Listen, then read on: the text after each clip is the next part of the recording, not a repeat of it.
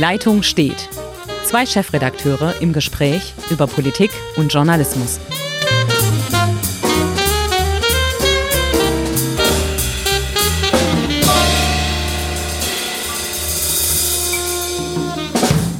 Liebe Zuhörerinnen und Zuhörer, Sie hören im Folgenden eine Spezialausgabe von Die Leitung steht. In diesem Spezial unterhält sich unser Chefredakteur Hendrik Roth mit der ehemaligen AfD-Politikerin und Buchautorin Franziska Schreiber. Schreiber tritt 2013 in die AfD ein.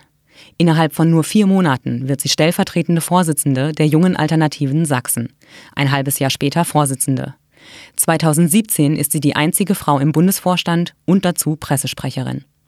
Entsetzt von verschiedenen Aussagen und der zunehmenden Radikalisierung der Partei verlässt Franziska Schreiber die AfD im September 2017.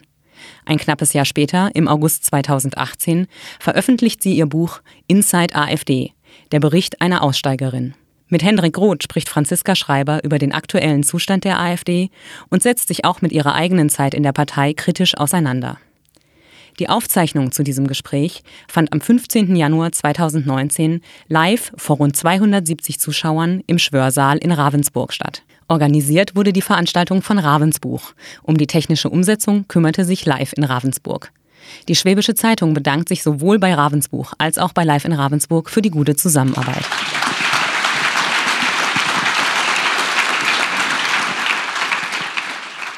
Herzlich willkommen alle zusammen. Ich freue mich, dass so viele Leute zu diesem doch brisanten Thema gekommen sind. Ich freue mich auch, dass es viele junge Leute sind, weil es geht äh, uns alle ja an dieses Thema. Ich möchte ganz herzlich Sie natürlich alle begrüßen und natürlich unsere zwei Gäste heute, Franziska Schreiber und Herr Dr. Groth, der Chefredakteur der Schwäbischen Zeitung.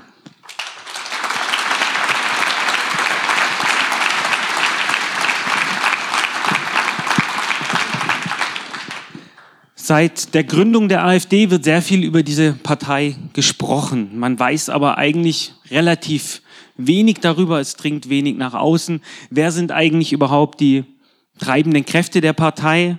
Welche Ansichten verfolgen sie? Das kann eigentlich niemand besser beantworten als Franziska Schreiber. Ja, sie war, ähm, ist 2013 in die AfD eingetreten. Kurz darauf dann äh, Vorsitzende der Jungen Alternativen geworden in Sachsen und bis zum äh, dann Mitglied des Bundesvorstandes 2017, wo sie sich aber dann auch kurz vor der Bundestagswahl wieder aus der Partei verabschiedet hat.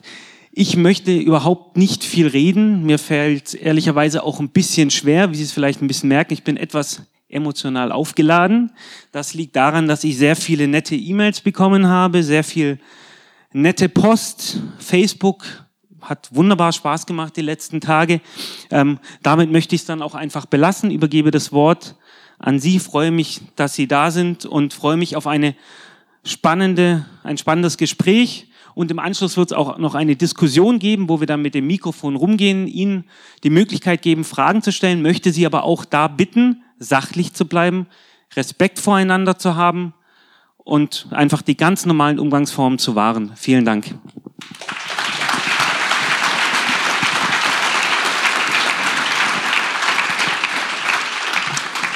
Ja, guten Abend auch von meiner Seite. Ich habe gerade schon das Stichwort bekommen. E-Mails. Ich habe zwei E-Mails hier dabei, die möchte ich Ihnen vorlesen zur kleinen Einstimmung. Und zwar habe ich die bekommen nur aufgrund des Hinweises, dass diese Veranstaltung heute stattfindet. Also vorab schon mal. Die erste noch sehr freundlich im Vergleich. Warum diese missionarische Haltung, Herr Dr. Groth? Meinen Sie, die Bevölkerung auf diese Weise vor der AfD in Anführungszeichen schützen zu können, gar zu müssen? Wer legitimiert Sie dazu? Das ist eigentlich noch ganz okay. Das ist eigentlich die Standardfrage, ähm, was die Lügenpresse legitimiert und was nicht. Aber das ist egal. Das ist mittlerweile eine Sache, die wir auch seit vier, fünf Jahren als Zeitung kennen. Jetzt kommt aber ein bisschen anderer Tonfall rein und ich schätze mal, dass Sie ähm, häufiger diese Art von Mail bekommen. Stichwort AfD-Aussteigerin stellt in Ravensburg ihr Buch vor. Herr Groth, es wäre durchaus zu begrüßen, wenn Ihre in Anführung bunte, tolerante und weltoffene Islamisten und Asylantenschmiere Beispielsweise über die Messerstechereien von Ravensburg, den Sprengstoffanschlag von Döbeln sowie das Mordattentat von Bremen ebenso ausführlich engagiert berichtet hätte. Also hm, von den massenhaften Vergewaltigungen und Menschenschlachtungen ganz zu schweigen. Ihre Opfer, in Klammern Leser, können auch diese paranoiden Hassorgien gegen die einzige Alternative für Deutschland wohl gerne auf jene extrem volksverhetzende Zeitungsschmiere verzichten. Das ist noch ganz okay. Das ist der Standard, wie ich Ihnen auch schon so sagte, ohne großartige Drohungen und so weiter und so fort. Frau Schreiber, Sie sind ausgestiegen. Das klingt auch so ein bisschen Aussteigerin nach einer Sekte. Ähm, Sie sind aber aus einer Partei ausgestiegen, die sich eine Zeit lang als nationalkonservativ, dann nationalliberal, wirtschaftsliberal bezeichnete und die sich bis heute wehrt gegen den Vorwurf, rechtsradikal oder rechtsextrem zu sein. Was kriegen Sie für Mails? Also als ich ähm, meinen Austritt angekündigt habe und den auch begründet habe, ähm, da kam die erste Welle und äh, das war auch der Moment, wo ich entschieden habe, ähm, das ist keine normale Partei. Ich meine, das wusste ich vorher auch schon, aber da habe ich nochmal die Bestätigung bekommen, äh, wer so mit Leuten ähm, umgeht, die sich öffentlich äußern und wirklich, ich habe fundierte Kritik geäußert. Ich habe nichts gesagt, was ich vorher im internen Kreis nicht viele, viele Male gesagt habe. Und der, mein Austritt war ja auch angekündigt, also das war auch bekannt, dass ich austreten werde. Und ähm, unter diesem Gesichtspunkt ähm, habe ich trotzdem Mails bekommen.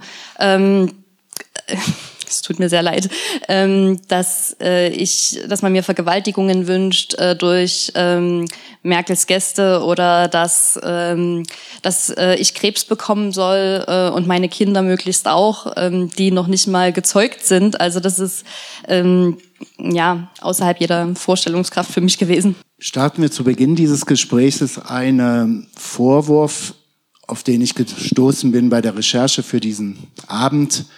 Ähm, und der zumindest für mich gar nicht mal so unvernünftig jetzt aus AfD-Kreisen klingt, die nämlich sagen, sie waren eine Frauke Petri-Vertraute, sie haben auf Frauke Petri gesetzt, sie haben manch wilde Sprüche von Frauke Petri. Ich erwähne mal die Frage, ähm, wer ist schuld am Zweiten Weltkrieg? Da hieß es, äh, ja, wenn mehrere Parteien ihn wollen, dann gibt es auch einen Krieg.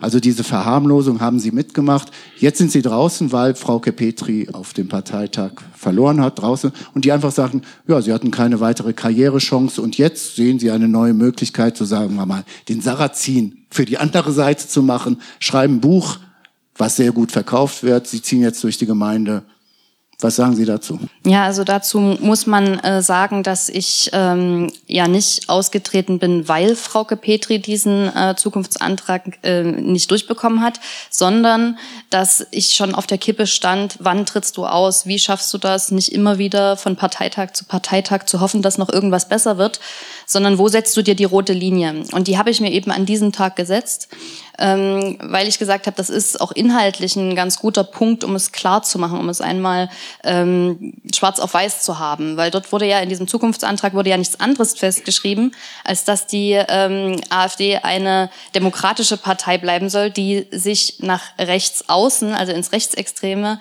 ähm, rote Linien setzt, also ins Rechtsextreme. Wir reden jetzt nicht äh, von, ähm, von konservativ oder, oder etwas zu konservativ, sondern wir reden von rechtsextrem. Und ähm, wenn da das Verhältnis 80 zu 20 ist, ähm, dass der Antrag gar nicht erst behandelt werden soll, dann ist das ein so überdeutliches Zeichen, dass ich das nicht hätte überhören können. Also das, da hätte ich mir selber, da hätte ich meine Glaubwürdigkeit vor mir selber verloren, wenn ich da noch ähm, ja, mich irgendwelchen Hoffnungen hingegeben hätte. Ähm, zu dem Geldverdienargument, jetzt gut, okay, das kann man bei allem sagen. Klar, was kann man machen, was kein äh, was kein Geld irgendwie einbringt, ein Buch einfach nur so zu schreiben. Ähm, es ist auch ein, ein, halbes Jahr gewesen, was ich dafür gearbeitet habe.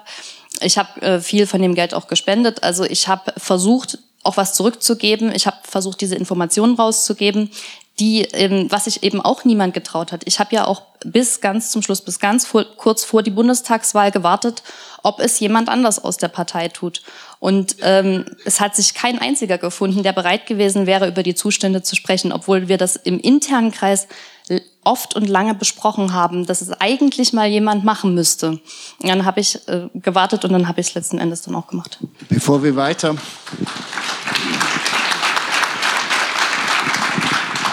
in die Verästelung der AfD geraten, würde ich gerne ein bisschen mal was Privates rauskitzeln. Ihre Familie ist wohl eher links. Sie haben eine Schwester, die sich als Antifa-Anhängerin outet. Wie war denn dann, sagen wir mal, der klassische Sonntagmorgen, äh, wenn Sie über Politik gesprochen haben?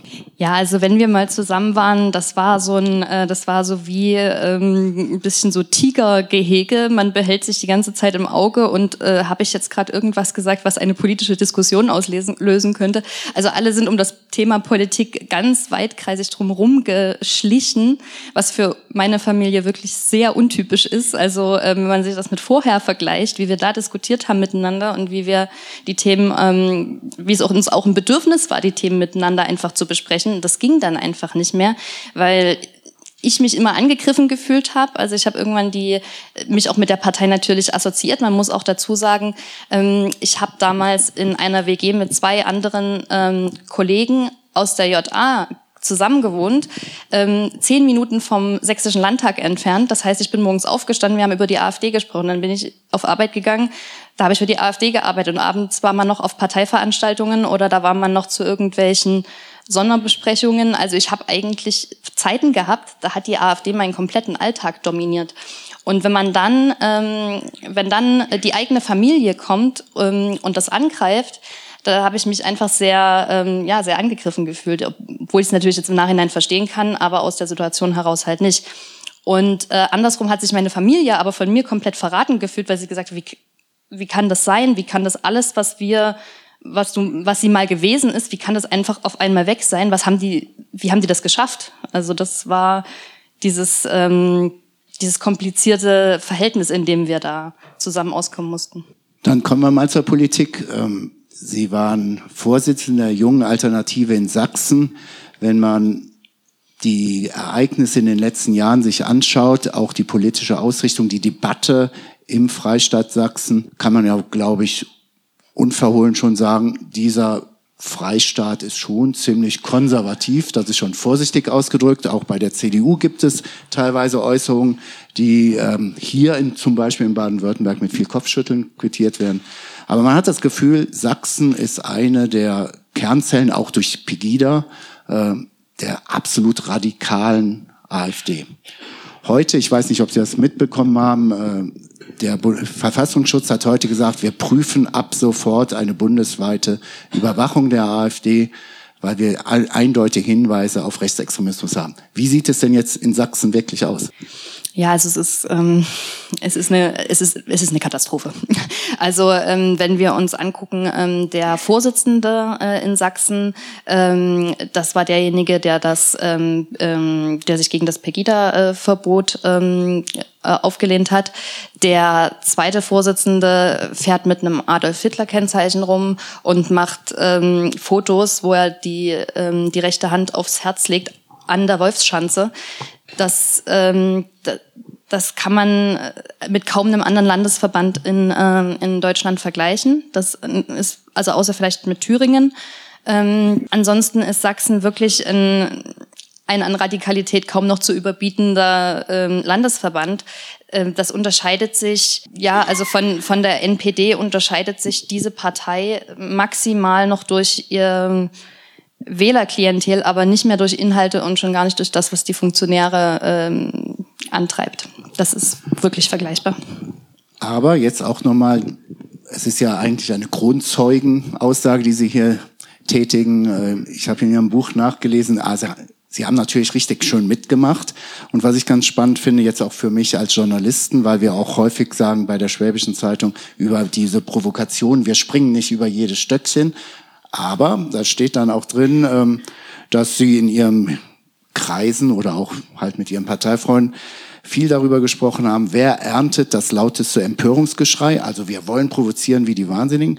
Wie schaffen wir es, dass unsere Anhänger jubeln, die Presse, also wir, uns echauffieren und die Staatsanwaltschaft sagt, ah, sorry Jungs, ähm, das ist noch gedeckt durch die Meinungsfreiheit. Ja, also das ist ähm, mehr oder weniger ähm, der Auftrag, den die AfD all ihren ähm, Jugendorganisationsverbänden gibt. Man muss sich vorstellen, die JA ist sozusagen eine Art Eisbrecher. Die soll nach vorne die harten Themen ähm, anschneiden, die soll ähm, provokant nach vorne gehen, die darf sich auch mal im Ton vergreifen, deswegen hat die, äh, gibt die AfD diese, diesen aller, aller untersten doppelten Boden, nämlich mit, na, der Staatsanwalt sollte möglichst nichts finden, ansonsten macht, was ihr wollt.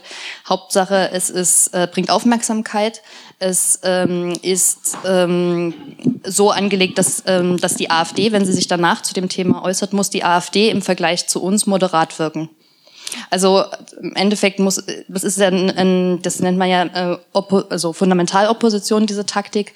Man äh, schneidet einfach oder man, man spricht Themen auf eine Art und Weise an, dass die Leute so schockiert und verängstigt sind, dass sie dann am Ende froh sind, ähm, wenn, sie, wenn die AfD nur das, nur die Hälfte davon umsetzt, was aber immer noch sehr weit von dem entfernt ist, wo wir heute sind. Wenn ich das jetzt aufnehme, dann könnte ich mir vorstellen, dass der Austritt von Poggenburg, der jetzt nochmal eine rechtere Partei gründen möchte, doch eigentlich genau in diese Strategie passt. Ja, also ähm, das, das nimmt aber mittlerweile wirklich, es nimmt ähm, mittlerweile wirklich humoreske Züge an, weil wenn man sich das mal historisch anschaut, gab es diese, ähm, diese kleinen ähm, wie nennt man die bei einem Öltanker, diese kleinen äh, Lenk- oder Ziehschiffe, ähm, die gibt es schon von Anfang an in der AfD. Aber mit, also es war dann so, dass als erstes sollte das ähm, der Flügel machen.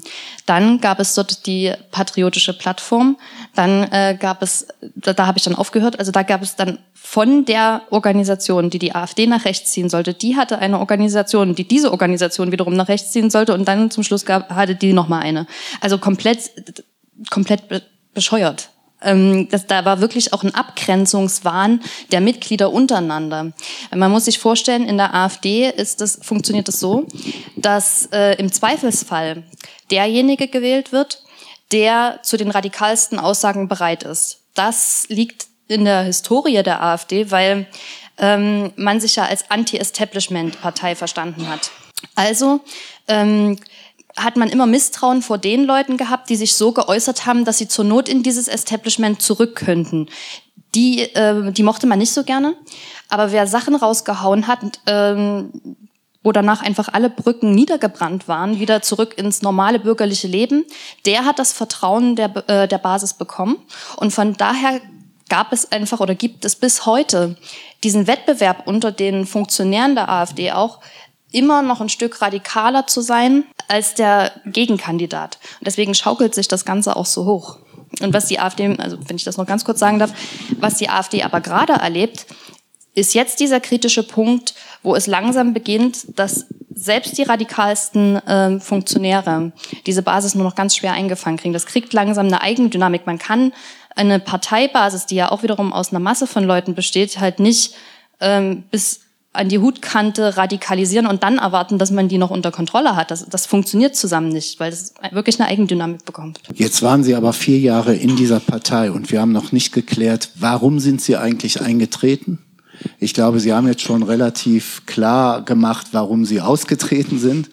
Aber was hat Sie dazu bewogen, in die AfD einzutreten und nicht etwa, also in Sachsen, warum nicht in die CDU? Ja, also die, ähm, die CDU wäre es jetzt ähm, am, am wenigsten wahrscheinlich geworden. Ähm, ich hatte ich war mit 19 äh, stolz darauf, dass ich da diese linke Phase schon wieder hinter mir hatte und ich habe mich da ganz erwachsen gefühlt, als ich die FDP gewählt habe. Ähm, und das galt also, ähm, es wurde mir auch oft nachgesagt, ich hätte die, ich wäre in die AfD eingetreten, um in meiner linken Familie zu provozieren. Das wäre aber nicht nötig gewesen, weil die FDP wirklich, also da habe ich meine Familie sehr provoziert. Das wäre wirklich nicht nötig gewesen.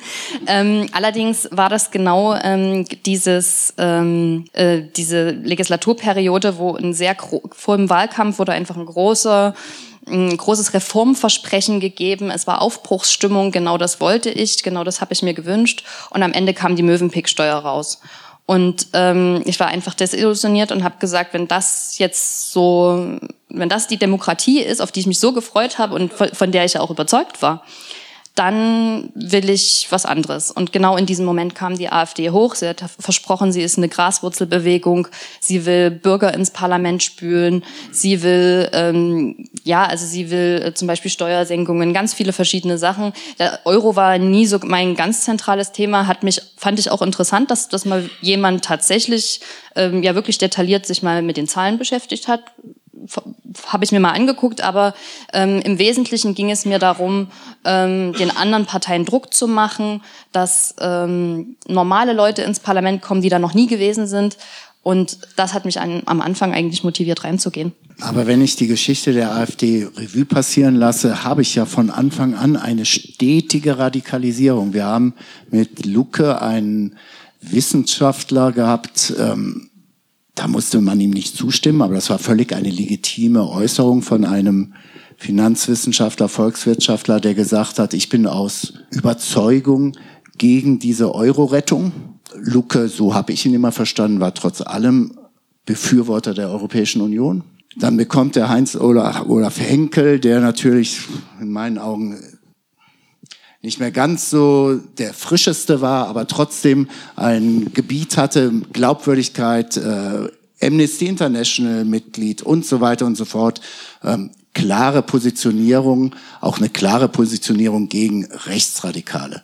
So, dann werden die rausgedrängt, dann kommt Frauke Petri mit in meinen Augen skandalösen Versuchen, äh, den Zweiten Weltkrieg zu erklären, Holocaust-Leugnungen so hin und her zu stellen, das wäre ja möglich und so weiter. Dann kippt auch sie. Und dann geht es immer weiter, immer weiter. Ähm, wieso sind Sie denn dann vier Jahre da drin geblieben? Denn was Sie so erzählt haben, war jetzt für mich jetzt, ja gut, warum sind Sie dann nicht bei den jungen Liberalen geblieben? Äh, und hätten eine Rambazamba gemacht. Ich habe vor zwei Wochen einige junge Liberale getroffen, die sind sowas in Kontra gegen Christian Lindner, da hätten sie sich eigentlich austoben können. Warum sind sie so lange dann halt in der AfD geblieben? Ich sage jetzt, ich, ich sag jetzt nicht vorzeugen, dass ich Christian Lindner eigentlich mag. ähm, nein, also ähm, die Sache war für, für mich, aus meiner Perspektive war es so, dass 2013, als ich Mitglied geworden bin, ähm, noch nicht absehbar war, wohin sich die Partei entwickeln würde. Ich ähm, gebe gerne zu, dass ein paar auch größere Probleme da schon angelegt waren. Aber um das zu sehen, hat mir, glaube ich, da zu diesem Zeitpunkt mit 23 einfach noch die vergleichende Erfahrung gefehlt. Ich war ja vorher nie in der Partei. Ich bin ja nie in der FDP gewesen. Ich habe die bloß gewählt. Also ähm, aus meiner Sicht war alles relativ normal. Dann war auch mit äh, Uwe Wurlitzer in Leipzig, ähm, wo ich Mitglied geworden bin, dort war eine relativ normale Gruppe, wo ich jetzt auch wenig Anlass hatte zu zu ähm, denken, dass dort irgendwie homophobe oder ausländerfeindliche Ansichten ähm, krassieren würden. Ich habe natürlich von den Berichten gehört, von Leuten, die sowas erzählen und habe das dann aber eine ganz lange Zeit lang so als Einzelfälle abgetan. Irgendwann äh, habe ich gemerkt, okay, ähm, es, es ist ein Problem, weil die immer mehr Leute anziehen und weil wir, weil einfach die Gefahr besteht, dass wir übernommen werden. Dann habe ich diese Leute halt auch in meinem Umfeld wahrgenommen und dann äh, begann eine Phase, wo ich in so eine Art Druck geraten bin, also na, werd doch mal ein bisschen mutiger, komm doch mal ein bisschen mehr aus dir raus, du musst doch auch die Mitglieder vertreten. Das war zu der Phase, war ich schon Vorsitzende in Sachsen und äh, die JA Sachsen ähm, war ein sehr radikaler Landesverband. Ich habe äh, immer noch versucht, so ein bisschen ähm, moderierend äh, das alles zu machen, aber es, ich habe gemerkt, man zieht an mir und dann ist es eigentlich, äh, was ich im Nachhinein, als ich mich auch bei dem Buch habe ich mir die Frage gestellt, ähm, als ich mir Pressemitteilungen dann so von 2015 durchgelesen habe. Ich glaube, das war dann so der der Höhepunkt meiner Radikalisierung, würde ich sagen. Da habe ich mir Pressemitteilungen durchgelesen und ich habe äh, wirklich diese Person nicht mehr verstanden und habe auch nicht verstanden, wie es passieren konnte. Und ich habe dann aber äh, Stück für Stück durch die Recherche, also durch die Erinnerung und also das Schreiben an dem Buch, ähm, habe ich gemerkt, es sind diese kleinen Zugeständnisse im Alltag. Du machst, du, du machst mal dort was, was du eigentlich jetzt nicht ganz korrekt findest, aber für das größere Wohl. So. Und das macht man fünf Tage die Woche, das macht man äh, einen Monat, das macht man ein Jahr lang. Und auf einmal ist man an einem Punkt, wo man nie hin wollte, aber ohne dass man es wirklich, dass man es wirklich merkt. Und das ist das Gefährliche, ähm, wenn man in einem Umfeld ist, wo man sich nicht so ganz wohl fühlt und wo man immer so ein bisschen das Gefühl hat, man ist so zwischen allen Stühlen. Das da sollte man lieber genauer hingucken, ob man, ähm, ob man richtig ist. Das Umfeld ist auch nochmal ein schönes Stichwort. Ich würde gerne mal die AfD-Prominenz mit Ihnen durchgehen. Sie haben als, kann man so sagen, Vertraute von Frauke Petri Kontakt eigentlich zu allen, nennen wir sie Granden der Partei gehabt. Ähm, gehen wir sie mal einfach durch. Ähm, ja, was sagen Sie denn heute zu Frauke Petri? Wie charakterisieren Sie Frauke Petri heute? Also Frauke Petri ähm, ist eine Person, die eine sehr große, äh, eine sehr starke Ausstrahlung auf mich gehabt hat. Der Erstkontakt zu ihr war sehr beeindruckend für mich, weil sie extrem schnell denkt, extrem viele Sachen gleichzeitig machen kann und ähm, sehr viele Sachen einfach jongliert und im Griff hat, äh, was mich ein, was mir einfach imponiert hat. Ich habe so ein bisschen die Hoffnung gehabt oder ähm, ja, habe so ein bisschen gefühlt, dass ich mit ihr äh, eine Art Mentorin finden kann, die mich, die mir Sachen beibringen kann. Und ähm, von daher habe ich ja auch sehr, sehr viel durchgehen lassen, was ich mit Bernd Lucke oder ähm, mit keinem anderen, glaube ich, in der Partei gemacht hätte. Ähm, von heute aus betrachtet muss ich sagen, das Problem ist halt, dass sie, äh, es fehlt ihr absolut an Empathie. Ihr fehlen ganz viele warme Eigenschaften, also Verständnis, sich in andere reinversetzen, Mitgefühl, äh, irgendwie ähm, ja sozial, äh, soziale Kompetenzen. Ähm, braucht also da ist einfach wirklich nicht ihre Stärke. Und ich glaube, daher kommen auch viele dieser Aussagen, dass sie, äh, dass es ihr manchmal ähm, schwerfällt, noch mitzubedenken, ähm, was das mit anderen Leuten machen könnte, was sie da gerade sagt. Ja, also dass ähm, diese Dimension ist bei ihr meistens nicht mit dabei. Wie sieht's aus mit Herrn Gauland? Ähm, also Herr Gauland, ähm, muss man sagen, ist in, einem, in einer Art Vendetta-Stimmung ähm, gegen die CDU. Ähm, hat er die AfD ähm, mitgegründet und ähm, als er dann ähm, innerhalb der AfD ähm, von immer mehr, also man muss dazu sagen, er ist so ein kleines Idol der Jugendorganisation auch und wird von denen so ein bisschen als als ähm, Vaterfigur oder Großvaterfigur und ne, wird sehr verehrt. Und Gauland ist sehr eitel. Das verfängt bei ihm sehr stark. Also hat er ähm, dort auch nochmal der Jugendorganisation gefall, gefallen wollen. Er hat viele Sachen gesagt, die der Jugendorganisation gefallen. Und gleichzeitig ähm, ist es bei Gauland so, dass er ähm, seine größte Angst ist eigentlich, dass er dieses Projekt, was er sich schon so lange wünscht, dieses gesellschaftliche Rollback für Deutschland, dass er nicht mehr erfahren wird, ob das ähm, erfolgreich ausgehen wird. Also seine größte Angst ist, dass er stirbt, bevor ähm, rauskommt, ob das klappt oder nicht. Und deswegen drückt er gerade aufs Gaspedal ohne Ende, damit, damit es schneller geht. Jörg Meuthen. Also ich glaube, Jörg Meuthen ist einer von denen, die den Absprung verpasst haben und die jetzt ähm, sich selbst davon überzeugen wollen, dass sie wirklich das sind, was, die, was sie da erzählen. Ich habe ihm das nie geglaubt. Ich, also das würde ich nicht verstehen. Aber ich glaube, mittlerweile ist er so isoliert in diesem ganzen, was ich vorhin sagte. Die Brücken sind einfach abgebrannt. Er hat gar keine andere Wahl mehr, als jetzt den Mann zu spielen, den die Partei in ihm sehen möchte. Und ich glaube, ähm, der macht das so gut, dass er sich das selber glaubt. Das ist äh, wirklich eigentlich eine tragische Figur. Und ähm, ja, er hat ganz, ganz lange fand, fand ich den eigentlich mehr oder weniger so ein bisschen tapsig, weil ich, man hat immer das Bedürfnis, ihm zu erklären, was gerade vor sich geht. Der stand immer so ein bisschen im luftleeren Raum, hat dann aber irgendwann gemerkt, okay, was muss ich machen, wem, äh, wie muss ich reden damit? Und das ist ja auch nicht besonders schwer. Ja, also in der AfD, da hält man eine Rede mit ein bisschen Vaterland, Blut, Ehre, Boden und das geht ja. Ähm, und äh, und dann, äh, ja, und seitdem wird er immer wieder gewählt und ist jetzt immerhin bis zum Europaparlamentskandidat. Blut und Boden fällt mir auch sofort ein. Männlichkeit, die untergegangene deutsche Männlichkeit, der Björn Höcke. Wir haben einen thymotischen Unterdruck, oder wie war das?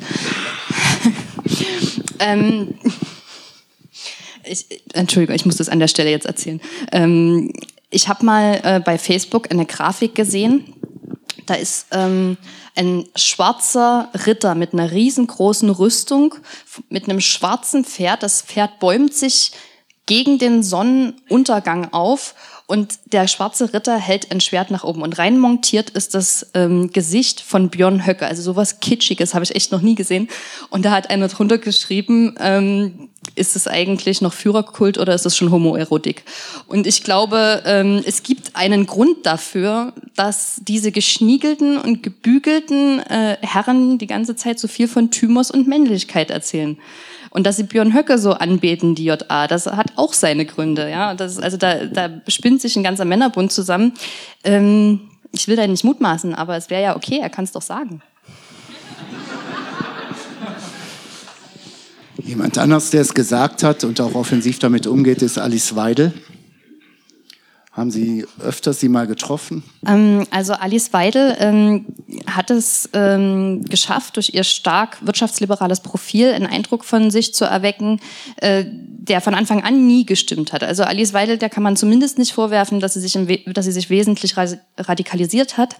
Ähm, denn die hat schon zum, zu ihrem Eintritt in die AfD, war die davon überzeugt, dass ähm, ähm, dass der Hutenplan real ist.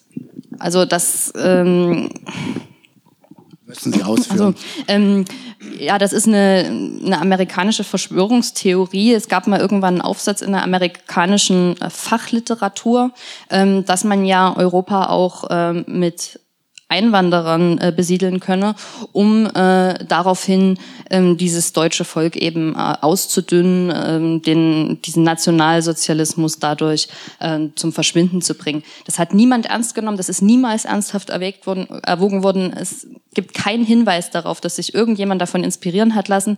Das war ähm, jemand, der das direkt nach dem, äh, nachdem die ähm, die Bilder vom Holocaust bekannt geworden sind. In diese, unter diesem Eindruck hat der, ähm, hat der Mann das geschrieben und es ist danach nie wieder aufgegriffen worden. Und daraus machen, das bringen jetzt mit, äh, mit Geschehnissen aus 2015 in Verbindung und für, also das ist komplett absurd. 2015 ist ein Hinweis, in einigen Teilen Ihres Buches und in anderen Interviews haben Sie berichtet, ähm, dass es Ihnen eigentlich als AfD gelungen ist, eine sprachliche Diktion in Deutschland durchzusetzen, nämlich von der Grenzöffnung, die absurd ist, weil die Grenzen waren immer offen.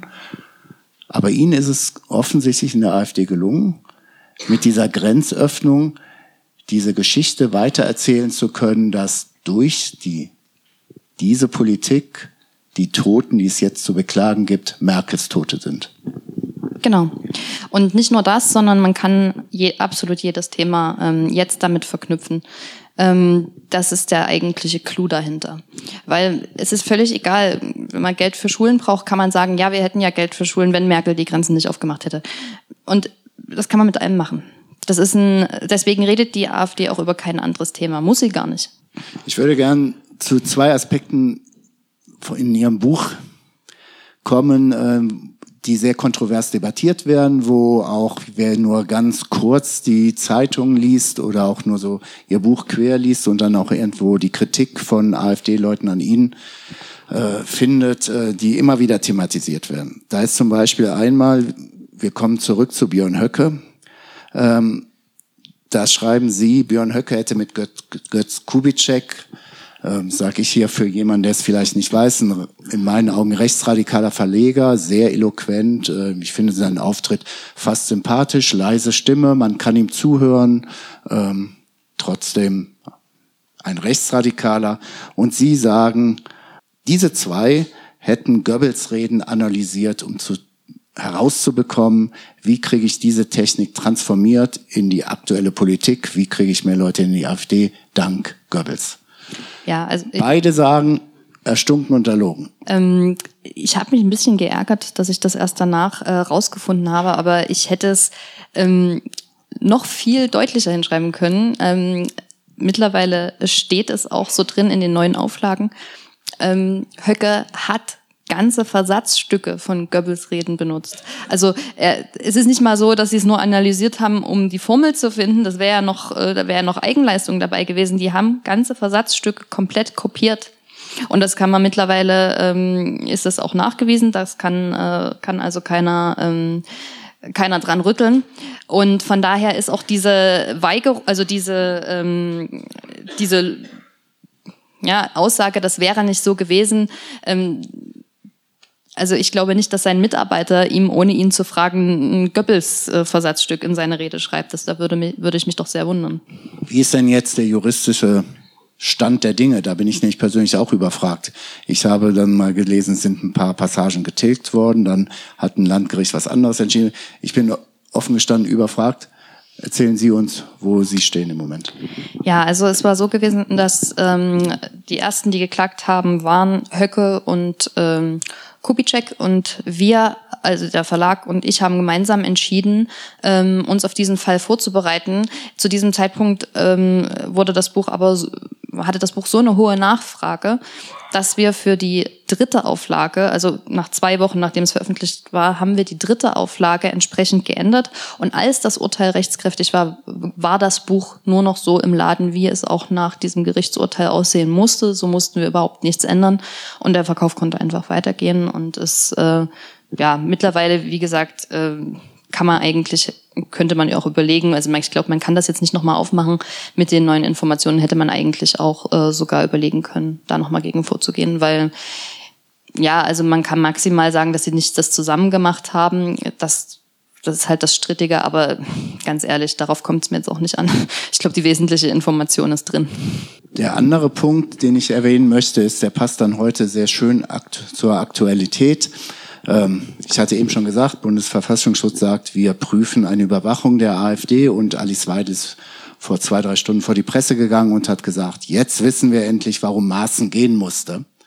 Sprich, in ihrem Buch, und Frauke Petri sagt, es wäre völlig frei erfunden, sind die Passagen, dass Maaßen Petri beraten hat, mehrfach getroffen, mehrfach und dabei beraten hat, wie schafft es die AfD nicht vom Verfassungsschutz überprüft bzw. beobachtet zu werden. Da habe ich bisher nicht entdecken können, dass Petri oder Maaßen gerichtlich gegen sie vorgegangen ist oder wie ist da die Situation? Ja, also ich, ähm, ich war an dem Tag, wo ich das gehört habe, dass, ähm, dass äh, Frau, Pe also Frau Petri das ähm, leugnet, da war ich ein bisschen erstaunt. Ähm, und ich musste dann, es war, war eigentlich ein bisschen lustig, weil es war der Tag ähm, meiner, ähm, also wo ich die eidesstattliche Versicherung noch abgegeben habe. Und ähm, bevor, mein letzter Stand, bevor ich da reingegangen bin, war, okay, sie hat das geleugnet. Und dann, ähm, als, die, äh, als diese ähm, Fragerunde der Journalisten zu Ende war, äh, lese ich auf meinem Handy, äh, dass das Innenministerium die Treffen bestätigt. Und das, ähm, das war, das fand ich dann schon so ein bisschen ironisch. Und äh, von daher wurde auch nie ernsthaft angezweifelt, dass das, was in meinem Buch äh, steht, nicht stimmt. Sie hat aus Pflichtgefühl, weil sie das ihm gegenüber zugesichert hat in den Gesprächen, äh, hat sie sich an das gehalten, was dort vereinbart worden ist, nämlich dass äh, komplett abgestritten wird. Er hat sich daran nicht gehalten.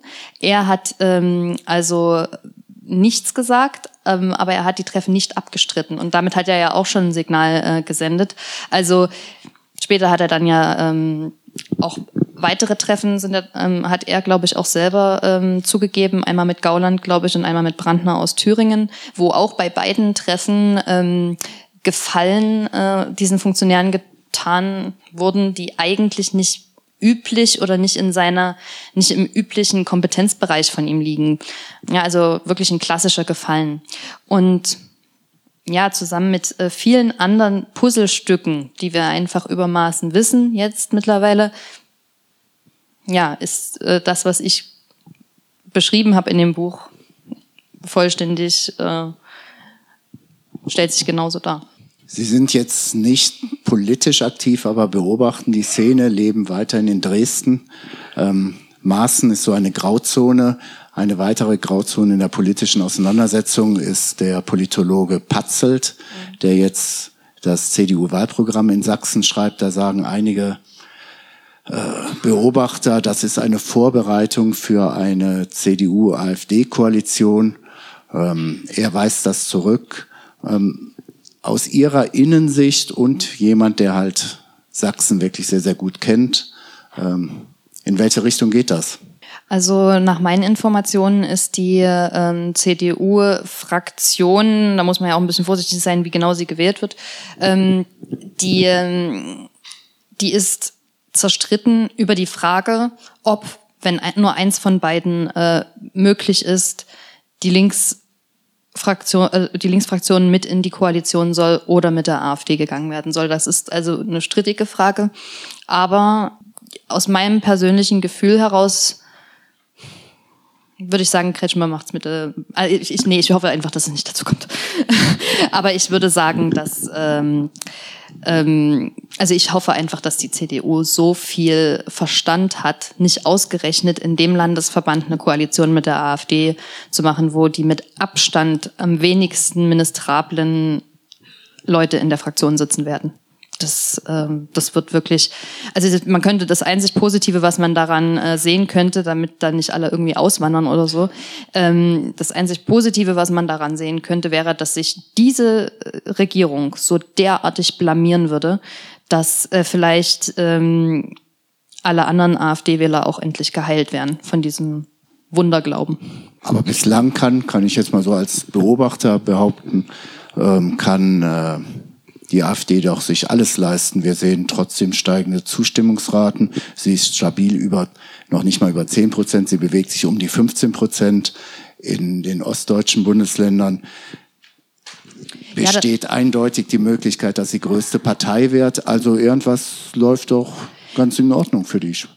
Ja, ähm, das, ich glaube, der Unterschied ist, was die, äh, was die, die Wähler und auch die Mitglieder der AfD sehr schätzen, ist dieses Raubeinige, ist dieses, ähm, mir ist egal, äh, was äh, das Establishment über mich sagt, ich lege mich hier mit jedem an. Aber das funktioniert in der Regierung halt nicht. Also diese Art von Blamage, die dann kommen würde, hätte ja reale Auswirkungen. Es würde sich dahin ausschlagen, dass Sachen nicht erledigt würden, dass äh, ganz, ganz normale Selbstverständlichkeiten gar nicht möglich wären, ähm, weil die AfD als stärkste, wenn sie stärkste Kraft wird, muss man sich vorstellen, die die haben vom, von diesem ganzen Ablauf überhaupt keine Ahnung. Also das, äh, das, das stelle ich mir wirklich ein Stück weit amüsant vor. Und das ist dann so eine Art von Inkompetenz und von Schwäche, ähm, die gerade AfD-Wähler oder ähm, Mitglieder überhaupt nicht mögen. Also bloßgestellt werden sie nicht gern.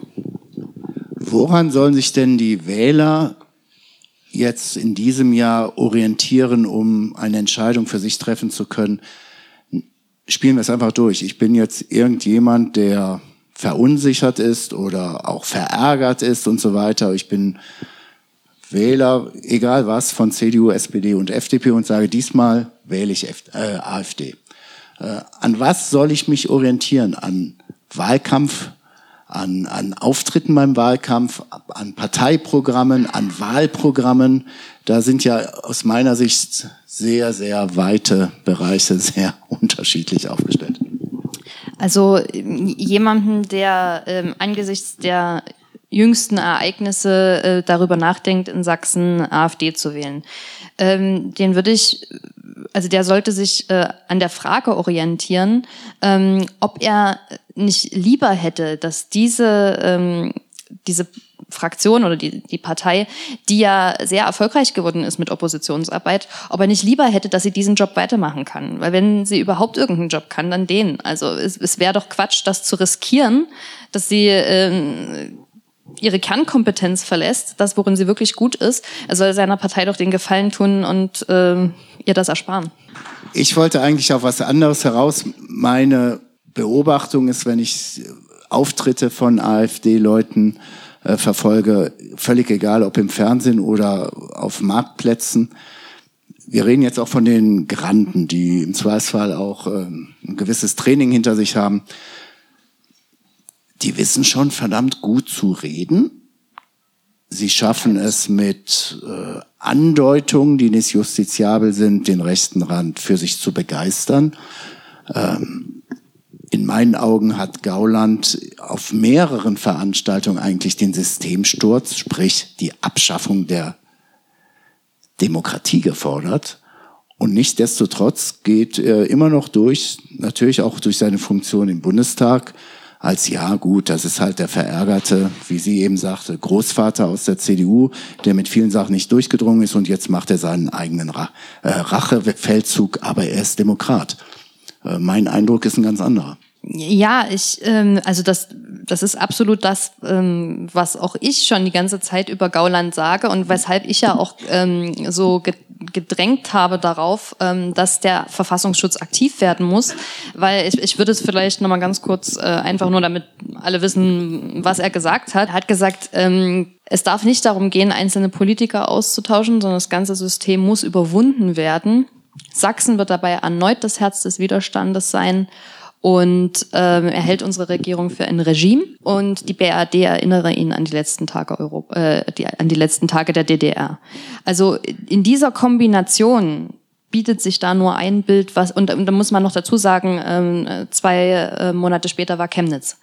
Ja, also das hätte auch, wenn man das irgendwie anders ähm, ähm, die Leute interpretiert hätten, hätte auch anders kommen können. Weiß kann man ja nicht absehen. Und äh, wer mit solchen äh, Möglichkeiten spielt in der Öffentlichkeit, noch dazu in dem Wissen, dass er eine wirklich aufgeheizte äh, Basis gerade unter den Füßen hat, mit der man ganz vorsichtig eigentlich umgehen müsste. Ähm, da frage ich mich wirklich, warum das so lange gedauert hat, äh, dass der Verfassungsschutz aktiv wird. Und da sollten sich auch alle Wähler wirklich mal fragen. Ich meine, ich finde es bis zu einem gewissen Grad in Ordnung, auch mal eine Partei zu wählen, die vielleicht ein paar radikalere Sachen sagt, als man eigentlich wirklich durchgesetzt haben möchte, um mal den anderen ja, so ein bisschen Dampf unterm Hintern zu machen, habe ich noch Verständnis dafür. Aber hier müssen wir wirklich davon reden, die AfD ist jetzt an der Grenze, ähm, eine Regierungspartei werden zu können. Und das meinte ich vorhin mit dem Wähler sagen, ähm, das ist jetzt deine letzte Absprungchance. Ja, also du, du, du, ich kann dem Wähler nicht mal sagen, was passiert, wenn, ähm, wenn dieser Erfolgskurs der AfD weitergeht. Das weiß ich nämlich nicht. Und das Problem daran ist, dass Gauland, Meuthen und alle anderen es auch nicht wissen. Das ist unberechenbar. Wenn ich Ihnen so folge, dann würde mich wirklich interessieren, wie Sie die AfD-Mitglieder jetzt bewerten. Aus was oder aus wen besteht die AfD? Äh, sind da, wie zu Beginn, das war ja fast folkloristisch, äh, neben diesen Wirtschaftsliberalen irgendwann so ein paar Kaisertreue. Äh, dann gibt es noch rechtsradikalere und es gibt natürlich Leute, äh, belegbar, das sieht man bei Pegida, das sieht man aber auch in Chemnitz, die überhaupt kein Problem haben, mit offen auftretenden Neonazis zusammen aufzutreten. Sprich, gibt es, ich verkürze die Frage, gibt es Ihrer Ansicht nach Neonazis in der AfD? Ja, also die gab es schon eine ganze Weile lang, also jetzt äh, nicht nach, also gut, es fällt natürlich schwer, die AfD hat ja dieses, ähm, diese Liste ähm, von Organisationen, wo man nicht Mitglied gewesen sein darf. Ähm, aber wenn ich jetzt mal äh, dem Wesen nachgehe, der Überzeugung nach, der Bereitschaft, Dinge zu tun nach, dann äh, würde ich sagen, sind definitiv Neonazis in der AfD. Ähm, und äh, dann kommt eine ganze ähm, Zahl von Leuten, die würde ich vielleicht so auf 20 maximal 25 Prozent ähm, einschätzen, die ähm, auch diese, diese Höcke-Linie ähm, fahren. Also Höcke spricht ja von dem ähm, sozialen Nationalismus, der, dem er mehr oder weniger angehört. Und ähm, ja, das ist im also das sind so die Leute, die äh, Hitler eigentlich bloß die Sache mit äh, den Juden und den Zwei-Fronten-Krieg übel nehmen.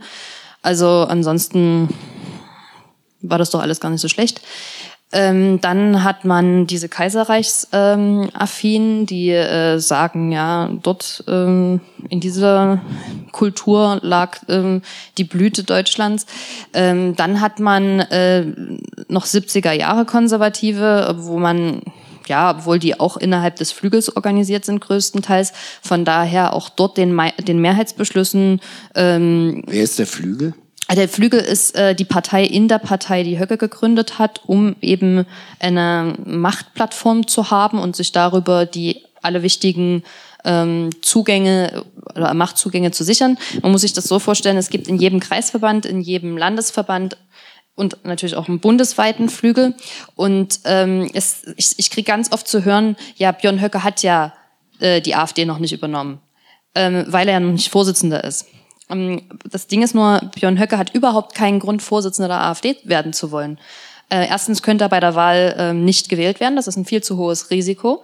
Ähm, das ist auch gar nicht nötig, weil egal wer in der Partei irgendwas werden will, der Flügel stellt immer so zwischen, also je nach Landesverband 40 bis 60 Prozent.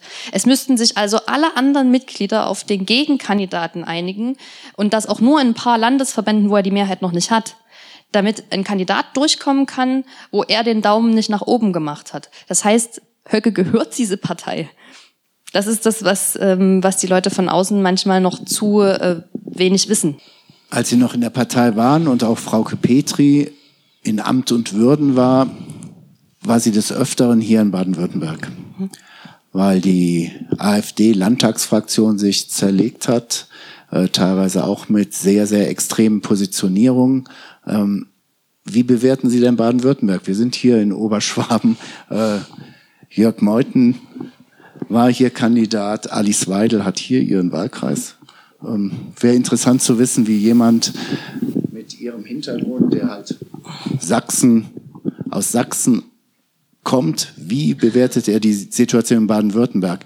Denn populärwissenschaftlich höre ich oft von Lesern oder auch bei manchen Diskussionen in der Zeitung, ja, im Ost, also in der Ex-DDR ist es in gewisser Weise verständlich, dass vielleicht da so eine große Zustimmung für die AfD da ist. Aber hier in Bavü, ich verkürze, wo die Welt noch heil ist, wo die Leute keine großen Probleme haben, schafft es die AfD aus dem Stand heraus auf 15 Prozent. Ja, also ich habe mich ähm, schon immer ein bisschen schwer getan mit dieser einkommensbasierten äh, Rassismustheorie. Ich halte das für zu kurz gegriffen. Ähm, es gibt ein paar Faktoren, die im Osten bestärkend wirken. Das sind aber meiner Meinung nach nicht die finanziellen Gründe, das sind andere Gründe.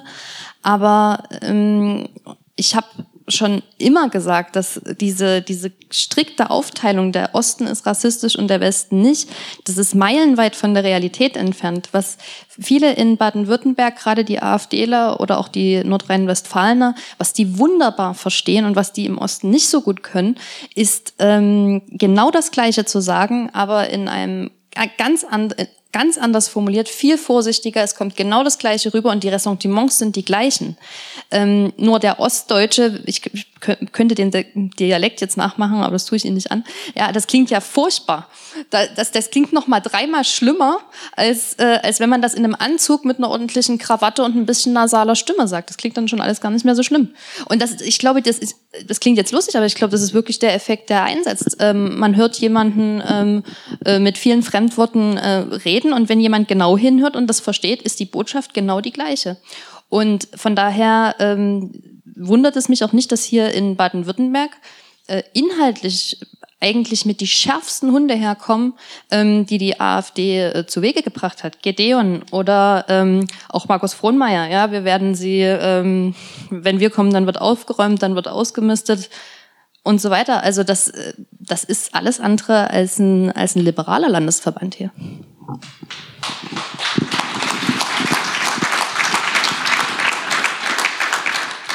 Wir haben jetzt fast neun Uhr. Ich habe gleich meine letzte Frage und dann haben wir eine gute halbe Stunde, dass wir auch mal mit dem Publikum noch in Kontakt kommen. Sie haben eben festgehalten, es gibt Neonazis in der AfD. Äh, wir kriegen es mit. Das kann ich auch hier mal in diesem Kreis sagen. Wir zögern sehr häufig Geschichten über Flüchtlinge, über Israel oder was auch immer auf Facebook zu stellen, weil wir innerhalb von einer Minute von ganz, ganz rechts gekapert werden.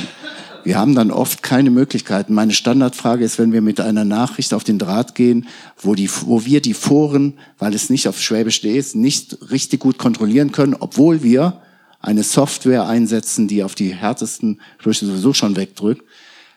Wir stellen solche Geschichten nur auf den Draht, wenn wir Moderatoren haben, die Minimum zehn Stunden diese Foren beobachten können und die sind dann in diesen zehn Stunden nur dabei, auszusortieren.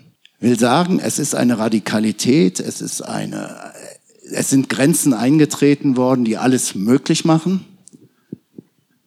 Sie schreiben ein Buch als Aussteigerin, sprich, Sie stellen die AfD noch nicht mal als Partei im Prinzip sprachlich dar, sondern für Sie ist es fast eine Sekte. Haben Sie keine Angst? Ähm, also meistens nicht.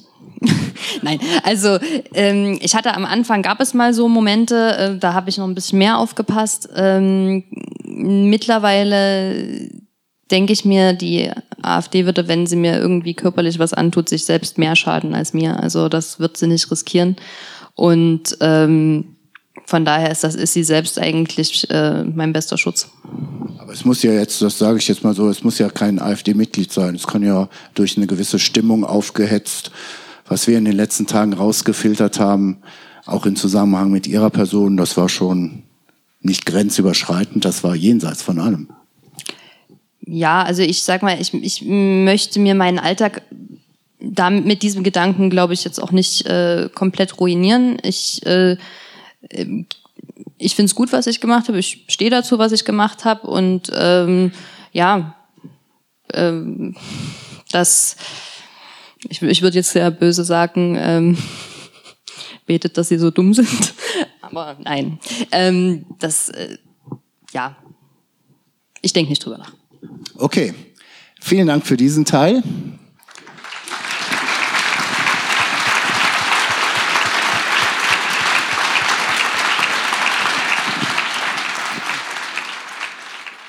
Sie hörten den ersten Teil des Gesprächs zwischen Franziska Schreiber und Hendrik Roth.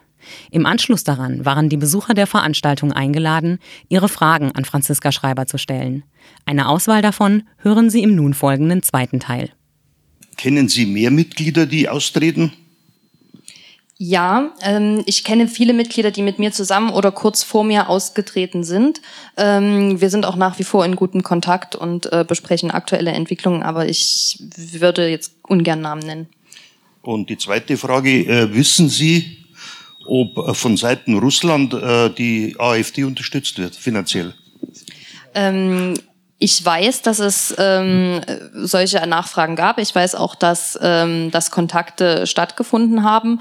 Ob dabei nun Geldübergaben tatsächlich erfolgt sind, kann ich nicht nachweisen, möchte ich deswegen auch nicht behaupten. Ich weiß aber, dass man sich zu diesem Anlass getroffen hat, um das zu eruieren. Ich würde gerne was wissen bezogen auf Sachsen, weil Sie ja von dort herkommen. Es ist so, dass Sie schon befürchten könnten, möglicherweise, dass die jetzige Union dort vielleicht in eine Koalition gehen könnte oder, nächsten, oder nach der nächsten Wahl. Sagen, es wäre natürlich ziemlich dämlich, wenn Sie es machen würden. Aber wenn Sie es denn tatsächlich täten, was wäre denn Ihr Vorschlag für das Bundesland Sachsen, weil es ja dort einen ziemlich radikalen Landesverband gibt, um einfach dort auf die Bevölkerung, sage ich mal, positiv einzuwirken, aber auch vielleicht auf die schulische Seite. Wenn ich jetzt an die nachwachsende Generation denke, was die teilweise mitbringen, ich könnte mir gut vorstellen, dass Lehrerinnen und Lehrer, die jetzt Politikunterricht in Sachsen teilweise keine Freude haben, nee, bestimmte Themen im Unterricht anzusprechen, weil sie möglicherweise auf eine ziemliche Phalanx von rechts treffen könnten, auch im Unterricht. Also ähm, da möchte ich äh, wirklich gerne ähm, die, die Leute meines Alters und jünger ein bisschen in Schutz nehmen, weil die sind, glaube ich, das Einzige, was, äh, was Sachsen vielleicht noch so ein bisschen rettet. Ähm, und wir können bloß hoffen, dass äh, bis dahin viele äh, volljährig werden, ähm, weil dort haben wir das Problem, gerade in den großen Städten, ähm, eigentlich viel weniger.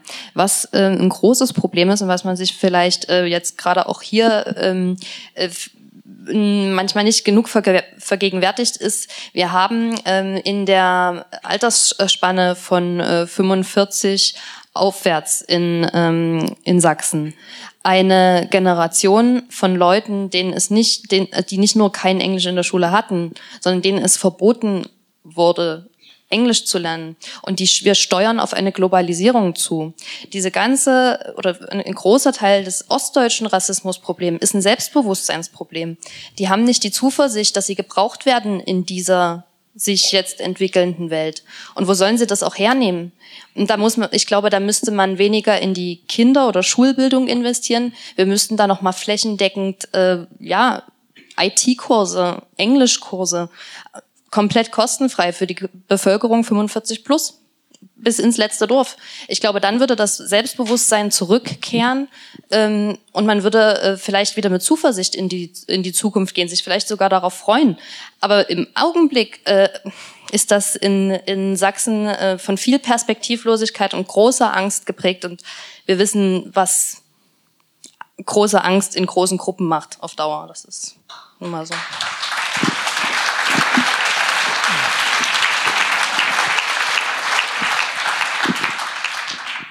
Hier, hier war gerade eine Frage nur, Angst wovor? Angst davor, nicht gebraucht zu werden in der Zukunft.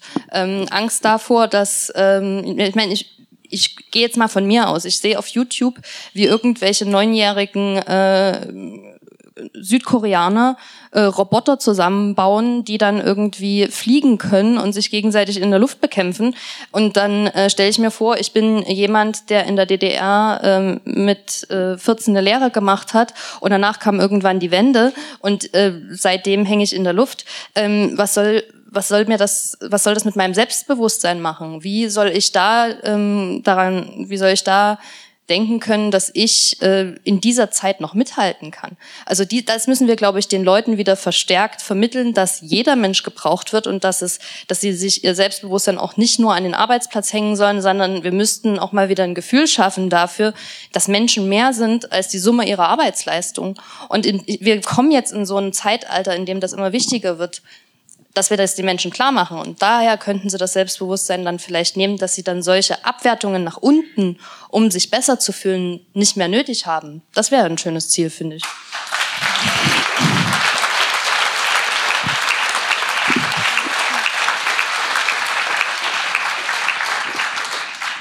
Ähm, ich beobachte in den sozialen Medien, dass ähm, eine argumentative Diskussion mit AfD-Lern relativ schwer ist. Es sind häufig dieselben Profile, die solche Hasspostings verfassen. Und auch wenn sie gegen argumentativ gute äh, Antworten stoßen, trotzdem bei ihrer Meinung beharren. Deshalb ist meine Frage, wie der richtige Umgang oder wie Sie den richtigen Umgang mit solchen Menschen äh, sehen oder einschätzen, weil wenn es argumentativ nicht funktioniert. Äh, ich bin Ihnen unglaublich dankbar für diese Frage. Ich habe so gehofft, dass sie kommt. Ähm, das wollte ich nämlich unbedingt loswerden. Und zwar, ähm, dass es, äh, wenn Sie bei Facebook sind, und ich hoffe, Sie sind alle bei Facebook, denn die AfD ist komplett bei Facebook und bei Twitter und überall. Also wenn Sie es noch nicht sind, legen Sie sich ein Profil zu und ähm, gehen Sie dahin, wo die AfDler auch sind. Und äh, ja, wie dann damit umgehen, ist eine, ist, eine sehr, ist eine sehr gute Frage, weil die immer wieder auftaucht. Diskutiert man nun mit Rassisten oder macht man es nicht? Ich sage immer ja, keinen rassistischen Kommentar im Internet stehen lassen, ohne dass, er, dass ihm widersprochen wird. Erstens. Zweitens, ähm, sie, der, also viele haben das Gefühl, sie diskutieren ganz lange mit denen und ähm, es kommt nichts dabei raus. Ähm, am Ende ähm, blockiert der und man hat keinen Erfolg gehabt. Ähm, deswegen von Anfang an bei jedem Kommentar, den man schreibt, sich immer wieder in Erinnerung rufen, du schreibst nicht mit dem, mit dem du gerade diskutierst. Das ist nicht dein Adressat. Dein Adressat sind all diejenigen, die diesen Strang still mitlesen. Und ähm, deswegen ist die richtige Art, mit demjenigen zu sprechen, ähm, gibt das bessere Bild ab. Ja, wenn der dich anflaumt oder wenn der versucht zu provozieren, du bist der Kundenservice der Menschlichkeit. Du bist sowas von zuvorkommt, sowas von also total und äh, Ne, also ganz, ganz, auch kein Zynismus, kein, äh, keine Herablassung, nichts, sondern nur ganz sachlich, ganz freundlich, immer korrekt bleiben. Und dann wird jeder Leser, der das liest, ähm, der noch unentschlossen ist, kippt auf die Seite von demjenigen, der sympathischer ist, der sich besser benimmt, der einfach souveräner rüberkommt. Und darüber kann man zumindest diese stillen Mitleser äh, bekommen. Denjenigen, der dort schreibt, der wird sich irgendwann, wenn sein ganzes Umfeld diese Zustimmung oder diese Sprüche nicht mehr gutiert, dann kippt der sowieso wieder zurück. Aber den kriegt man jetzt noch nicht. Der, der braucht noch ein bisschen.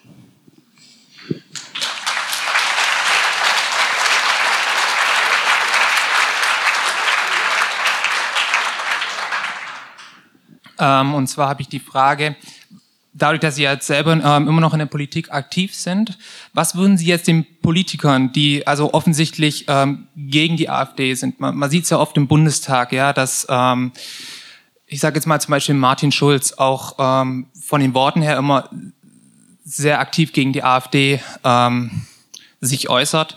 Was würden Sie jetzt den Politikern appellieren, zu sagen, okay, mit diesen, ich sage jetzt mal die drei wichtigsten Punkte, könnten sie jetzt die AfD entkräften? Ja, weil offensichtlich sieht man ja dann auf Facebook, okay, die sind jetzt auch nicht viel besser mit den, mit dieser Art und Weise, wie sie sich jetzt ausdrücken. Also ähm, ich glaube, dass es auch da ähm, wieder einmal mehr mehr eine Formfrage ist als wirklich eine inhaltliche Frage. Ich glaube nicht, dass die AfD inhaltlich so sehr brilliert mit so großen ähm, Erneuerungen. Äh, das Einzige, was mir einfällt, ist die negative Einkommensteuer, die ganz okay ist. Ansonsten finde ich in diesem Bundesprogramm nichts, was wirklich jetzt ähm, nicht irgendwo in irgendeinem anderen Programm stehen würde und was, äh, was jetzt ganz wichtig wäre. Ähm, dort ist auch wichtig, wie gehen wir mit der AfD um? Was für Bilder liefern wir dem Fernsehen?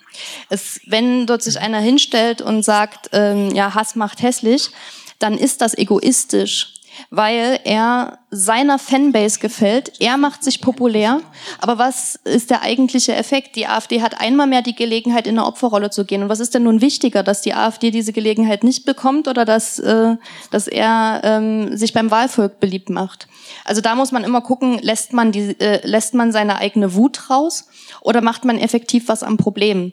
Und wenn man was am Problem machen will, gilt genau das Gleiche wie für äh, die Kommunikation im Internet. Wir, scheiße freundlich. Weil die AfD kann den kleinsten, die, die, die, die kann Sachen reindeuten in irgendwelche Aussagen und einem dann vorwerfen, dass man sie ja nun doch wieder äh, schlecht behandelt hat. Das ist furchtbar. Also ich würde die komplett neutral ähm, behandeln und dann kann sie eben auch nicht mehr so, äh, so stark daraus profitieren, aus dieser Opferrolle. Das ist schon mal was ganz Wichtiges. So wie der Titel nahelegt, dass man eben aus einer Sekte ausgestiegen ist im Prinzip. Haben Sie es ja auch erzählt von den privaten Verbindungen her, so in der WG gewohnt, Arbeitsplatz und so weiter. Das heißt, es könnte ja auch ähnlich schwierig gewesen sein, wirklich da auszusteigen. Und äh, was hat das im privaten Umfeld für Sie für Schwierigkeiten gebracht? Und wie glücklich ist jetzt die Familie? Also ähm, ja, danke auch nochmal für die Frage. Ähm, es ist tatsächlich so gewesen, ähm, dass das auch, das war ein ganz großer Punkt. Was hast du, wenn du rausgehst? Du hast keinen Job, du hast keine Freunde mehr, du hast äh, keine Ahnung, ob deine Familie, ob das wieder in Ordnung kommt, ähm, keine Ahnung, ob dich irgendein anderer, äh, also es war komplett unsicher. So, das hat, natürlich ist das ein Hemmschuh. Aber irgendwann ähm, bin ich einfach immer unglücklicher geworden. Man hat das in irgendeinem Videobeitrag, hat man das mal gesehen. Ähm, da habe ich über 35 Kilo mehr gewogen als jetzt, ähm, weil ich einfach alles, den ganzen, diesen ganzen Frust in mich reingestopft habe. Und äh, ich bin, ich habe es irgendwann einfach nicht mehr ausgehalten. Und irgendwann habe ich mir gesagt, es ist scheißegal dann bist du ganz alleine, dann wohnst du auf der Straße, aber du machst es nicht länger mit. Und ich glaube, wenn man dann an diesem Punkt äh, schafft man alles, dann, dann war es auch gar nicht mehr so schwer dann. Da, da ging es dann. Und äh, die Familie, äh, also die hat, die hat wirklich eine, wir haben wirklich eine Party geschmissen dann abends dann noch an dem Tag, als das durch war und ähm, die war unglaublich erleichtert. Also die, ähm, die waren vor allen Dingen auch, glaube ich, erleichtert von sich selbst, dass sie sich nicht getäuscht haben irgendwie, dass sie irgendwie dachten, ich hatte denen irgendwie äh, viele, viele, viele Jahre was vorgespielt und eigentlich steckt in mir so ein kleiner Soziopath oder so. Das also ja, das waren zwischendurch Optionen, die diskutiert wurden. Ja, und äh, die, die sind sehr erleichtert gewesen und jetzt mittlerweile haben wir wirklich auch ein inniges Verhältnis. Ich bin sehr froh drüber. Guten Abend. Äh, ich wollte fragen, äh, inwiefern die AfD äh, auch von den Entwicklungen in den Nachbarländern von Deutschland ähm, quasi profitiert wir hier zum Beispiel in Oberschwaben kriegen ja mit, äh, oder auch in, in Bayern, äh, wie sich zum Beispiel in Österreich äh, das BZÖ und die FPÖ mit immer radikaleren Thesen eigentlich äh, an die Macht gebracht haben und äh, mittlerweile eben tatsächlich sogar in einer, in einer Koalition stehen äh, mit, der, mit der ÖVP. Ähm, in Italien ist die Lega Nord äh, und, und die Neofaschisten äh, immer stärker geworden. Und äh, in, in Frankreich sehen wir das mit Le Pen. Ähm, ist da eine Dynamik da? Es gab ja mal vor Jahren auch die Vermutung, dass es eine starke europäische Vernetzung gibt. Ist das ein Grund tatsächlich auch für diese aktuelle Stärke der AfD? Ähm, ja, also das, das kann man definitiv so sehen. Es gab ähm, starke ähm, ähm, Wahlergebnisse, die definitiv auch nochmal die AfD beflügelt haben. Gerade aber auch ähm, zum Beispiel Kooperationen, also zum Beispiel Strache ist sehr oft angereist zu politischen Aschermittwoch-Veranstaltungen, zu ähm, Parteitagsveranstaltungen, hat Frau Petri immer sehr stark unterstützt, weil er gehofft hat, dass sie die Partei stabilisieren könne. Ähm, allerdings, und, und also diese Hoffnung der europäischen Rechtspopulisten in die AfD war sehr groß. Jetzt muss man dazu eins sagen, es ist sie nicht mehr. Ähm, fast alle Parteien, äh, ich glaube, alle Parteien haben mittlerweile ihre Kooperation mit der AfD beendet, weil ähm, diese Entwicklung für diese Parteien nicht mehr absehbar ist. Also ähm, sowohl ähm, Strache als auch der Front National. Die AfD ist im Front National zu Recht. Ich, ich finde es wirklich das ist lustig. ähm, ja, also äh, die haben alle die, die Kooperation mittlerweile beendet. Das sollte einem dann auch schon was sagen weil äh, also sie würden das mittlerweile in ihren Heimatländern einfach als einen Image-Schaden betrachten, wenn sie mit der AfD assoziiert werden würden. Ähm, wir hatten es ja gerade eben ähm, äh, davon, ähm, wie so der internationalen Europa, wie die ganzen Auswirkungen auch in anderen Ländern sind. Ähm, der Kollege hat gefragt, wie da ähm, vernetzt ist. Ich frage mich, inwiefern speist sich das aus demselben soziologischen Phänomen, diese ganzen extremen Parteien, die da jetzt gerade überall hochkommen. Also wie sehen Sie das? Ist da haben die Parteien die Bevölkerung radikalisiert oder ist da was in der Bevölkerung da, was sich da irgendwo ein Ventil sucht? Ähm, es ist, äh, ist eine schwierige Frage. Ich glaube, ähm, dass wir äh, nochmal ein Aufbäumen jetzt die äh, von alten Kräften, äh, die befürchten, an Boden zu verlieren. Ich bemühe den äh, weißen alten Mann jetzt wirklich nur sehr ungern, weil ich wirklich gar nichts gegen weiße alte Männer habe. Einige meiner besten Freunde sind welche.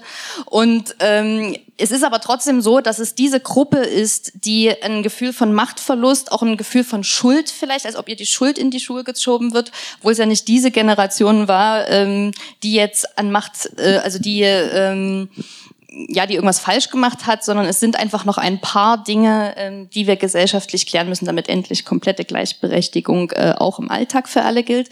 Und ähm, das kriegt jetzt halt äh, diese Generation ab und äh, ja, ist da vielleicht ein bisschen äh, verknatzt und ist dann auch eher mal bereit, Leute zu wählen, die, die ihm versprechen, ähm, das alles wieder, ne, die gute alte Zeit.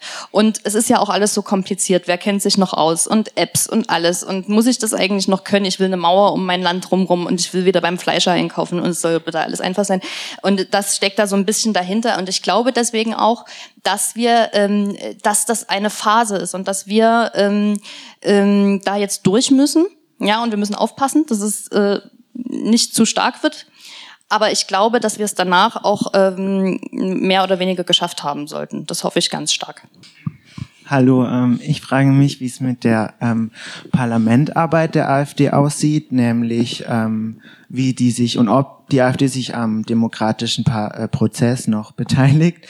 Ich habe mal bei ZDF Neo eine Ausstrahlung gesehen, ähm, da wurden kleine und große Anfragen der AfD ähm, gesammelt und gezeigt und die waren teilweise ziemlich lächerlich.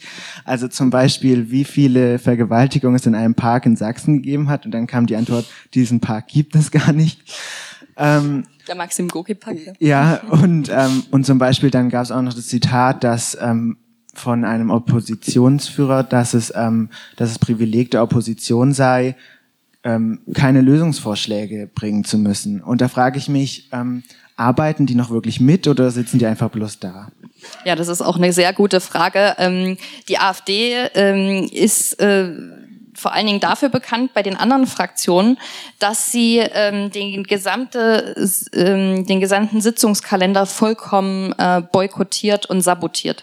Ähm, dass sie also äh, Sachen, die eigentlich äh, normalerweise, wo einmal alle kurz die Hand heben, also wo es nur darum geht, in welcher Reihenfolge man was macht, dass er dann einzeln abgestimmt werden muss und mit kurzer Aussprache und dass sich deswegen also jede Sitzung ungefähr doppelt äh, so lange zieht, wie sie eigentlich müsste. Und damit möchte man ähm, die, äh, die Themen der anderen ähm, Fraktionen ähm, über die Sitzung hinaus äh, schieben, sodass sie nicht behandelt werden können. Das ist ein, äh, ein, ein Vorgehen, das einfach wirklich, also es ist eine Mischung aus kindisch und ähm, absolut unprofessionell und es ist auch ähm, es ist auch fies, weil diese Sachen, die ja äh, dort beschlossen werden sollen, das, da, dafür sind die Leute ja gewählt worden. Das stand ja in dem Programm und steht im Koalitionsvertrag drinne. Aber von der Bundestagsebene bis zur kommunalen Ebene ächzen alle ähm, Räte und äh, Parlamente unter dieser Beteiligung der AfD, weil sich dadurch alles verzögert. Und was ganz schlimm ist, die AfD stellt sich ja immer als Partei des kleinen Mannes hin. Das ist ganz schlimm für die ganzen Viertner, für alle, die dort länger bleiben müssen. Diese ganz normalen Angestellten, das ist der AfD scheißegal, die bleiben da alle bis nachts um eins oder um zwei äh, sitzen, bis die dann alle rausgegangen sind. Und äh, das sollte man die AfD auch mal fragen, warum sie da so wenig Wert auf diese Leute legt.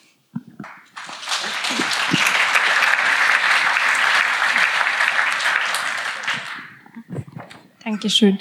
Ähm, ich habe eine Frage zwar speziell von Frau zu Frau. ähm, ich bin jetzt 30 Jahre alt, habe unzählige Jahre von sexueller Belästigung hinter mir, lebe, habe in vielen verschiedenen Ländern gelebt, in jedem Land das erlebt, ähm, von Weißen, von Schwarzen, also komplett durch die Bank ist ja auch ganz normal. Ähm, habe aber tatsächlich noch nie erlebt, dass die deutschen Männer oder die österreichischen, ich komme aus Österreich, sich seit neuestem so wahnsinnig einsetzen, aber nur für unsere Frauen. Und dann aber im gleichen Atemzug, wenn ich zum Beispiel mal mich dazu hin habe, reisen lassen auf Facebook, dann doch mal eben einen Kommentar zu kontern, mir dann aber doch gleich wieder eben Vergewaltigungen gewünscht wurden oder ich soll doch bitte zurück in die Küche gehen, wo ich hingehöre. Und da stellt sich mir halt die Frage, ähm, wie frauenfeindlich ist die AfD, beziehungsweise gibt es da halt diese extreme Überschneidung mit rechten Wählern, die halt ein unfassbar altmodisches oder schlimmes Frauenbild haben und dann aber uns gleichzeitig gegen die bösen Männer von außen beschützen wollen. Und das sehe ich auch nicht ein, mich da so instrumentalisieren zu lassen. Ja, also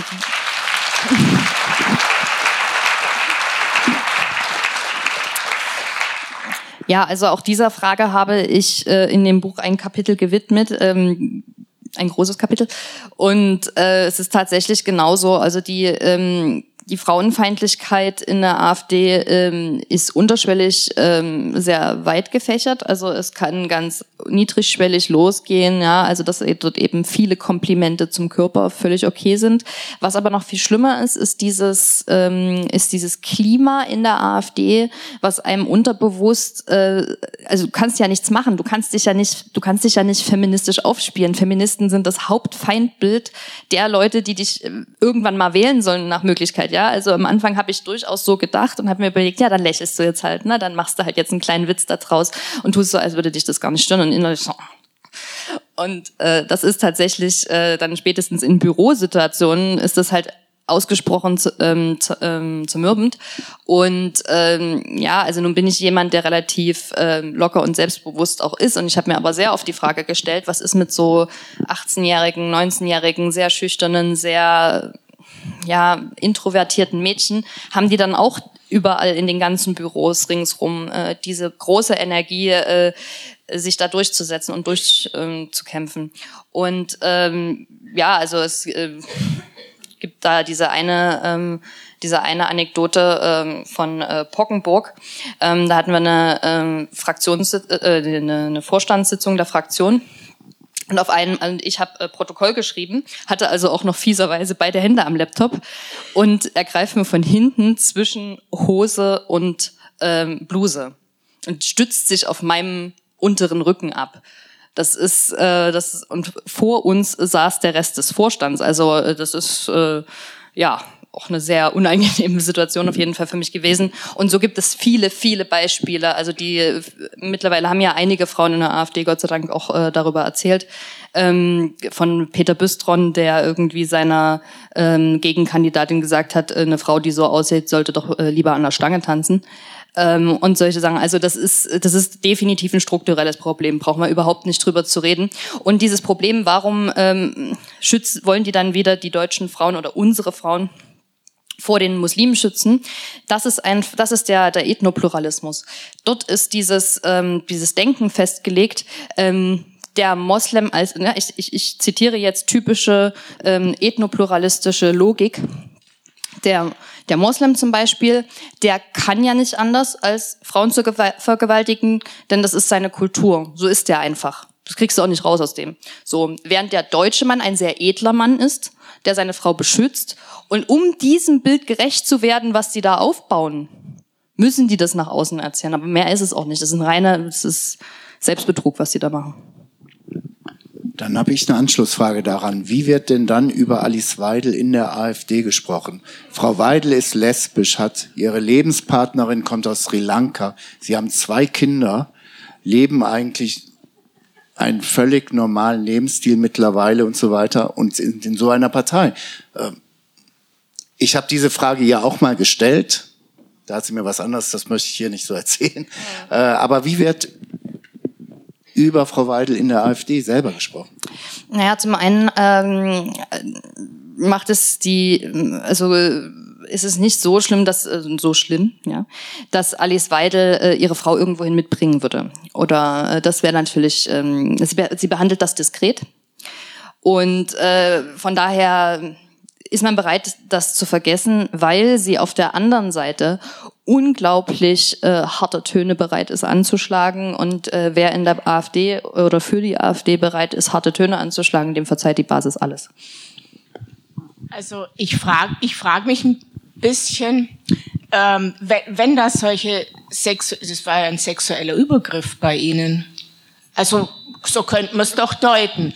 Und ich kann mir vorstellen, dass das häufiger vorkommt. Warum ist denn da nie eine Anzeige erfolgt? Ja, also ähm, ehrlich gesagt, zu der Zeit, wenn das passiert, da ist man, da ist man so ein bisschen wie geschockt, Schocksstarre.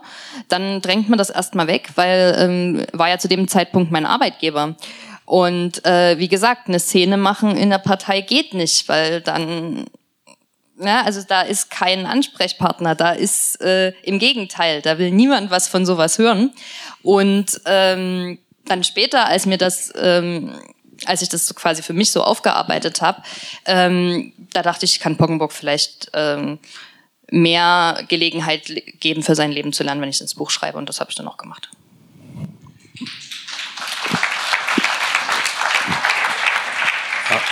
Über AfD und Umwelt und Klimaleug äh, Klimawandelverleugnung und so, da haben Sie gar nichts gesagt.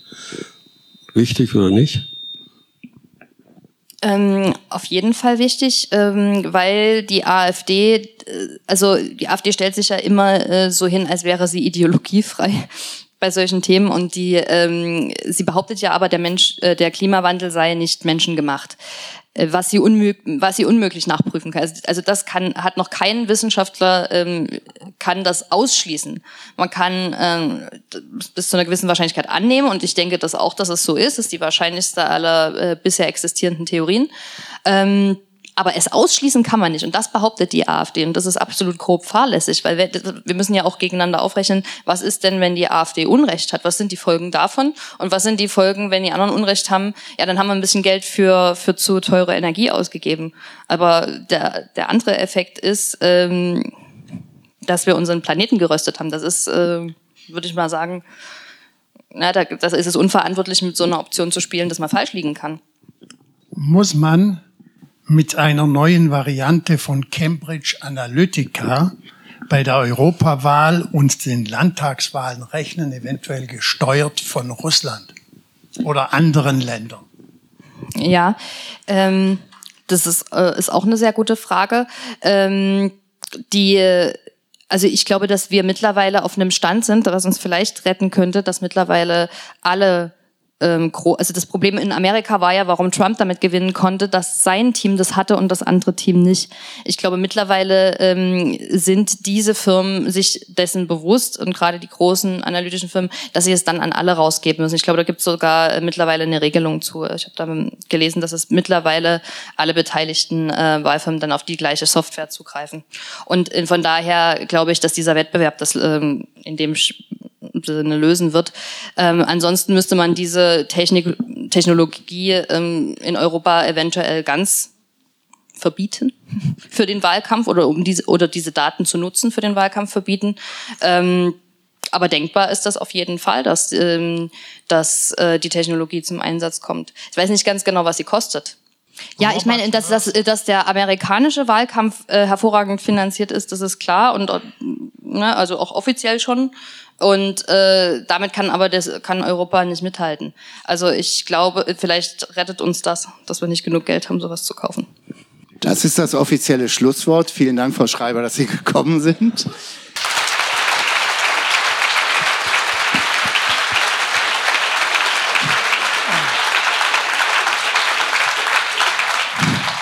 Ja, ich möchte mich ganz herzlich für die Einladung bedanken. Ich danke Ihnen ganz herzlich, dass Sie hier waren und möchte noch sagen, dass Sie äh, meine offizielle Buchvorstellung in Berlin getoppt haben mit Ihrer Teilnehmerzahl. Also Sie können wirklich, äh, ist eine Wahnsinnsstadt, unglaublich.